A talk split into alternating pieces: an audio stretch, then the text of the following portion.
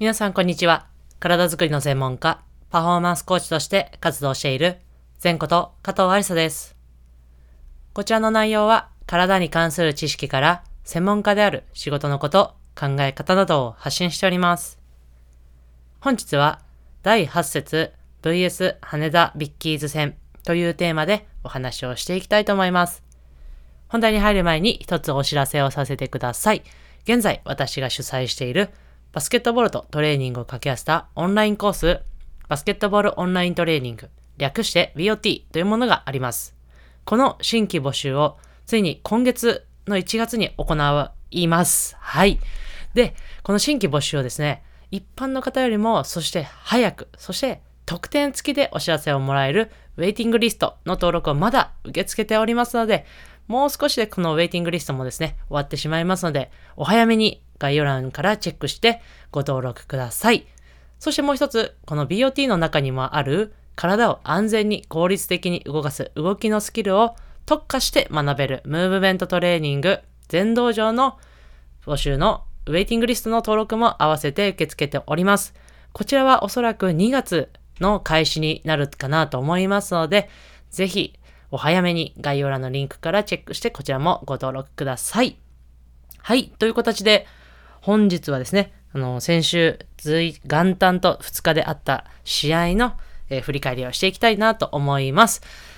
はい。という形で、結果から申し上げますと、えー、2戦目で負けてしまいまして、連勝記録がですね、15でストップしてしまいました。まず1戦目から振り返りますと、まあ、えっ、ー、とですね、まあ、正直言うと流れは良くなかったですし、内容も良くなかったです。ただしっかりと、こう選手が踏ん張ってですね、こう勝ち切って、えー、次、連勝を伸ばすことができて15とすることができました。で、問題の2戦目がですね、まあ、あの、結果の話で数字から言うと、まあ、リバウンドの数、まあ、これがね、私たちのチームにとってはとても大きなキーポイントになっているんですが、リバウンドの数も負けてしまっていてですね、まあ、ディフェンス面もちょっとこう相手に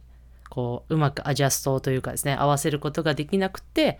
えー、こういいシュートを決められてしまって、で、ディフェンスの流れが良くないので、やっぱりオフェンス、私たちが攻めるオフェンスの流れもあまり良くなく、なので、こうやっぱりいい流れではないので、シュートもこう、ゴールから嫌われてしまってですね、こう入らなくなってしまって、こう、いわゆる悪循環じゃないですけど、なってしまいました。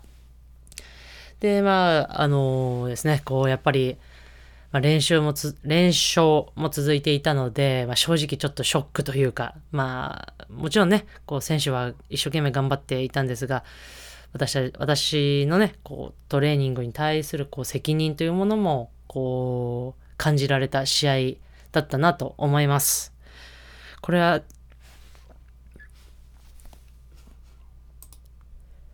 失礼しました。えっ、ー、と、ちょっとですね、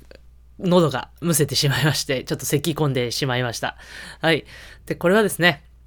やっぱりあの、オールジャパン皇后杯の時もそうでしたが、この反省をですね、しっかりと活かして、次は、こう、富士通さんという、また、皇后杯でも戦って、こう、激闘をした、えー、強い、えー、対戦相手になりますので、そちらに向けてしっかりといいコンディションをね、こう持っていけるように、私もしっかりと頑張っていきたいなと思っております。はい。ということで、ちで、こう、2022年新年の試合は、えー、残念ながらいい形で締めくくることはできませんでしたが、まだ、まだ、これ、リーグ戦はですね、続きますので、ぜひとも最後は笑って、えー、終われるように頑張っていきたいなと思います。これからも、えー、デンソーアリスの応援よろしくお願いいたします。そして私自身もね、えー、1日、えー、先日の1個前のこうエピソードでもお話しましたが、様々なことに挑戦していきたいなと思いますので、そちらもぜひ合わせて応援していただけたらとっても嬉しいです。それでは最後、全トークはスイッチして終わりにしましょう。胸の前で手を組んで、その手をぐーっと天井に伸ばして、パッと力抜く。それではまた次のエピソードでお会いしましょう。